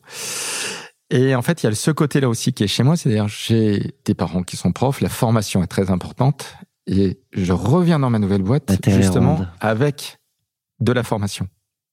Sachant que je n'y ai pas voulu rentrer euh, il y a maintenant en fait des années où je pense que j'aurais aimé être prof, mais je n'aimais pas le système de l'éducation nationale qui malheureusement en fait je vois se délite jour après jour. J'aime pas ce carcan en fait. euh, Et ni le principe de, de ne faire qu'une chose toute sa vie sans option. Il y avait ça aussi Exactement, tout à l'heure euh, aussi, dont ouais. tu parles. Et ce qui fait que là, j'espère, du moins dans ma nouvelle boîte, pouvoir créer des formations, justement, d'une autre façon, parce que le Covid nous a montré aussi de façon flagrante comment le monde avait changé. Et je pense qu'on peut aussi adresser la façon autre. Alors, il y en a plein qui le font. hein. Je pense par exemple au Bahut, en fait, euh, Mhm. à travers l'associé, justement, d'un- d'une autre Avec personne. Tillon, Voilà, ouais. exactement. Tim Sommet qu'on avait eu euh, Ouais. à ce micro, qui nous avait. alors, on, on commence à avoir un peu trop de larmes là dans, dans- à, à ce micro, mais, Oui, mais mais c'est émotionnel tout ça. Justement, en fait, tout ça, en fait, à la fin, dans tous ces aventures entrepreneuriales, l'émotion est partout. En fait, on prend des chiffres, on prend des trucs, on prend de l'organisation. À la fin, en fait, il y a de l'adrénaline, il y a de la dopamine, il y a des pleurs, il y a des rires. L'aventure humaine, Et- l'aventure en fait, il faut les vivre aussi. En fait, il faut les vivre à leur juste valeur et il faut les accueillir, en fait, aussi dans tout ça. Donc, euh, les sept chansons, justement, est pour moi, justement, une preuve d'émotion aussi qui correspond. Il y a une autre casquette aussi euh, que, que tu as aujourd'hui. Tu, Hmm tu euh, Protéiforme. Ouais. Euh, c'est euh, celle de la Fédé. Oui, parce que euh, 2022 a été une, une année riche. La création de cette nouvelle boîte, un magnifique client qui est la Fondation Bettencourt, qui me fait confiance pour former euh, plus d'une centaine d'artisans d'art. Donc je repars dans ce métier d'artisan qui était le même que le mien en tant que photographe. Je pars vraiment dans la formation, je pars dans la digitalisation de la formation et dans la capacité de les accompagner tous sur tous les métiers que j'ai pu gérer chez The User Store. Ce qui fait que bah, la boucle est bouclée derrière à travers ça, où bah, dans la quête qui est la mienne, j'arrive en fait dans ce moment de transmission que j'avais déjà mis chez The User Store dans l'évangé- l'évangélisation du marché qu'on avait pu avoir, dans le management des collaborateurs, et là maintenant je sais que je veux passer à une dimension supérieure. Et pour aller encore dans une autre dimension supérieure, mais cette fois-ci dans une vision euh, plus sociétale, il y a la fédération du prêt-à-porter, euh, dans Avec je- beaucoup d'enjeux. avec beaucoup d'enjeux, on le voit malheureusement à travers la crise actuelle en fait que connaît une partie en fait des marques et des enseignes. Il y a euh, ce fait que la mode est la septième industrie la plus polluante du monde. Alors il y en a d'autres qui font euh, évidemment pire, mais on a quand même en fait quelque chose en fait à améliorer. Les marques françaises le font globalement, mais euh, ce n'est pas le cas en fait de tout le marché et on ne peut pas continuer dans cette fuite en avant. Et je pense en fait justement, et je l'espère du moins, à la tête de la Fédé, je veux accompagner ce mouvement, d'avoir une mode qui est différente, qui est autre, qui permet en fait d'avoir une vraie créativité et qui permet d'avoir aussi une vraie vision écologique. Et là, à l'inverse de ce que j'allais faire justement avec les influenceuses, je pense que je suis dans la bonne direction. Mais du coup, c'est intéressant ce, ce passage dans, dans, dans ce projet, même s'il a été éphémère, mais un peu comme tout ça. Mais en Euh, fait, justement, le, ouais, le- la vie entrepreneuriale est remplie systématiquement de petits pas qu'on fait les uns après les autres et de comment est-ce qu'on essaye de s'améliorer et comment parfois bah, on doit revenir en arrière en fait Ouais. aussi pour pouvoir faire mieux. Là, il y a un, un combat, euh, notamment avec Chine. Où là, on a une société qui fait euh, 30 milliards, qui a un produit euh, unitaire de 10 euros, donc en fait, il y a 3 milliards en fait de produits qui sont vendus tous- tous les ans, avec une forme de de- d'aberration complète en fait dans l'achat, parce que tout est fait en fait pour que les gens achètent en fait dans tous les sens sans aucune raison derrière. sans forcément parfois même porter les vêtements qu'ils achètent. Oui, c'est-à-dire en fait, on voit en fait le nombre Oui, de produits. prix-là, c'est du vêtement jetable, quoi. Ouais, c'est c'est Et ils finissent jetés, parce qu'ils sont même pas jetés. réutilisables, même par Emmaüs. Hein. ils finissent au, au Ghana en fait où tous Sur les, les plages, de des- produits. En fait, c'est une abomination en fait derrière. Tout part, euh, tout part en Afrique, du coup. euh, en Afrique, le- pas en il, y a, Atlantique. il y a le Chili, en fait, il y a plusieurs pays dans le monde qui nous servent des déversoirs. Bref, c'est une, c'est une honte. Euh, c'est de plus en plus comme ça aussi. Euh, en fait, on s'aperçoit que c'est vraiment en fait ce, ce type de produit qui pollue tout. Et donc, il y a une raison à trouver. Mais là, il y a un sujet politique. Là, et c'est un sujet là, à la fédé, enfin, pour le coup, C'est un vrai sujet politique et la politique m'a toujours touché. Oui. Et en fait, euh, j'ai des parents qui étaient assez actifs dans la politique. J'en ai peu ou pas fait. Et avec The Other Store, c'était compliqué d'en faire parce qu'on était des commerçants et j'étais très, d'ailleurs, très fier de l'être, mais j'étais pas politique. Et là, je peux l'être désormais. Dans une dimension en plus assez professionnelle et donc en fait qui me correspond plus parce que je ne pense pas qu'un jour je souhaiterais être un vrai politique. Euh, bah écoute, on, on te souhaite euh, une victoire à ce combat. ce sera, j'espère, une victoire pour tous du coup. Euh, Yann, nous ne sommes euh, que euh, l'addition euh, de l'ensemble de nos expériences et la somme que tu es aujourd'hui, bah, on va peut-être la découvrir un peu plus en profondeur avec une question de Nadia, notre partenaire bancaire privé chez Neuflise. Nadia Chergui, bonjour. Bonjour, merci de m'accueillir. Yann, Bonjour, Nadia. j'aurais une question pour toi. Est-ce que tu as changé de vision stratégique après la perception de ton cash-out Je m'explique. Entrepreneur un jour, entrepreneur toujours, ou tu as décidé de devenir un investisseur patrimonial? Alors, je voulais être entrepreneur à 16 ans. Euh, j'ai été entrepreneur à 20 ans. Et donc, à 49 ans, je pense continuer et je pense jusqu'à la fin. Donc ça, ça ne changera pas. Et après, dans l'investissement, euh, il y a plusieurs choses. Un, c'est de pouvoir continuer à accompagner justement tout ce que je fais, ce- tout ce dont on a pu déjà parler, à la fois dans le prêt-à-porter, de pouvoir me dire, euh, et dans la mode en général, de vous dire quelles sont les sociétés que je peux accompagner pour qu'elles puissent se développer. Il y a un deuxième aussi dans le l'optimisation du monde, dans l'amélioration, etc., et d'avoir une empreinte aussi qui est positive à terme. Et après, simplement aussi en termes de retour sur investissement, j'essaie évidemment d'avoir une vision patrimoniale pour pouvoir avoir aussi une vision dans le temps, mais de façon assez sereine. Je, je, je poursuis la, la discussion sur ce sujet euh, patrimonial. Il y a une entrée, il y a un cash out. Euh, comment tu as décidé de, de placer tes, tes petits? T'as as mis une côté, euh, t'as mis une partie de côté euh, pour de l'immobilier, une autre sur de l'investissement en start-up? Comment t'as comment t'as organisé tout ça? Alors, je suis justement, en fait, comme la vente, en fin de compte, est assez récente, euh, je suis en phase exploratoire. C'est-à-dire, je sais qu'un bon investissement, c'est aussi un bon investissement qui va se faire dans le temps. Et donc, je me donne le temps, même s'il y a de l'inflation et donc mécaniquement on perd tous les jours.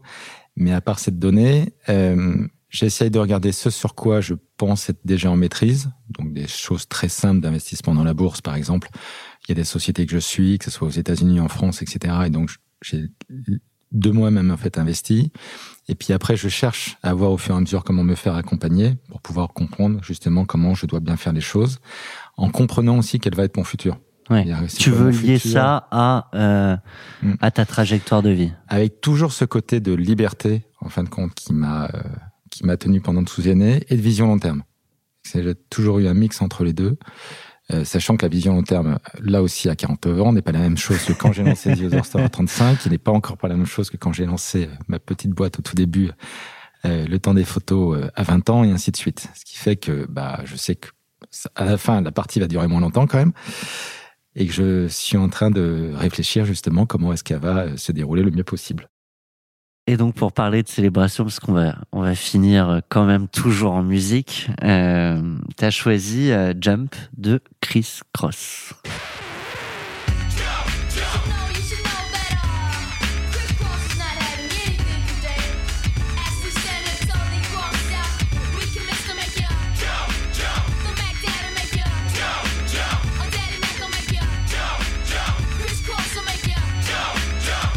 Je baisse un peu, mais du coup raconte-nous la teuf. Donc la teuf, euh, le 21 septembre, alors c'est- là où je vois le côté précautionneux que j'ai pu avoir.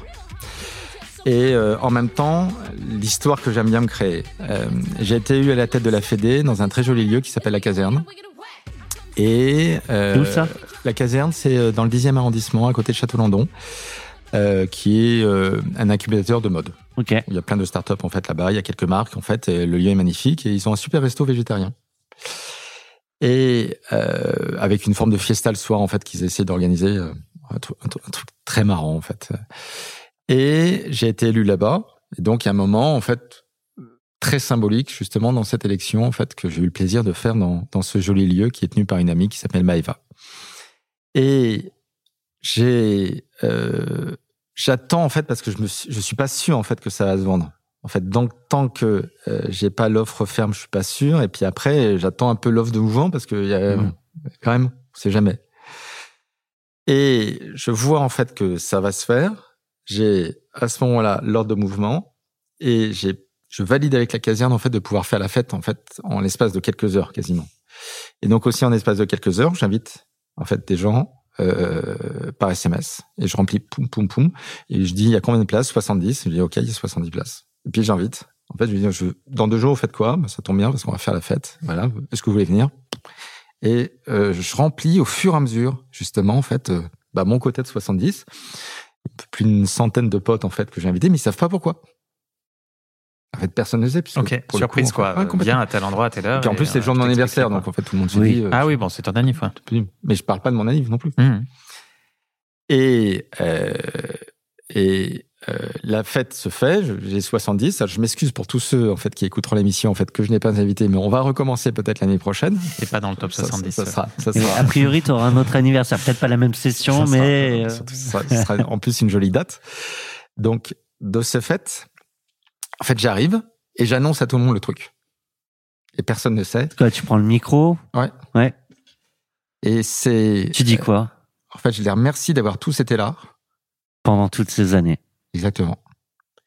Euh, On oublie ça aussi, hein, de, de, de le rappeler euh, à quel point ceux qui sont encore là, parce que c'est beaucoup de sacrifices euh, personnels, d'amitié, et de de pas toujours être là où on devrait être. Oui. Pour Donc, Et je, je félicite, euh, pas les 70 parce que le, le temps m'est imparti, mais en fait une dizaine de personnes à minima en fait dans l'assemblée pour dire bah merci pour ça, merci pour ça, merci pour ça. Moi, je vais jump euh, sur euh, sur nos échanges et on poursuit. Et on a, et on a donc je reprends en fait et c'est cool que tu mettes la musique. En fait le resto est hyper drôle parce que en fait t'as pas d'assiette. Donc on, on, on fout en fait euh, littéralement la bouffe comme ça en fait sur la table, etc. Il n'y a pas de viande en fait. C'est c'est assez tu manges quoi à la main euh, Bah, Non, Donc, euh, comme en éthiopien, euh, comme ouais, les. couteau fourchette, mais en fait c'est mis directement Ah, même, en euh, fait, même la à la, table. même Même le- table sur ok. évidemment en fait des nappes, enfin des nappes en papier. Donc il y a un côté en fait assez, assez de Convivial. partage, ouais. convivial et en même temps perturbant. Et puis à un moment il y a de la musique qui part à fond euh, avec un délire au, au violon. un, un peu d'alcool quand même ou euh, ça- Oh, Ouais, un évidemment, peu beaucoup. Ouais. Ça se finit tard, ça sachant se finit- que- non, mais avec euh, l'élection à la Fédé, euh, il y a deux trucs. Un, j'ai pas envie de grossir comme pendant le confinement. Donc je fais vachement attention en fait à pas picoler. Et puis après, mes nuits sont un peu plus courtes. C'est quand même avoir et une boîte et euh, une fédération aussi. Tiens donc. Un certain nombre d'heures. Et de ce fait, en fait, j'ai un espèce de truc où tous les matins je fais du sport, je picole jamais la semaine, Ok. et c'est juste le week-end en fait où je me lâche. Ok. Sportif de haut niveau. euh, hygiène de sportif de haut niveau. De, de- de- de moyen niveau. Ouais, de, de sportif. Je vous propose euh, de nous quitter après ce bel échange. Un immense merci, euh, Yann. Ouais, C'était très sympa. Merci beaucoup en fait euh, de m'avoir fait témoigner. Nous- J'avais dit au départ hein, qu'on ferait un bel épisode. Mm, Merci pour démarrait ta bien, ça finit bien. C'était bien au milieu, bref. Merci. Et merci à tous de nous suivre.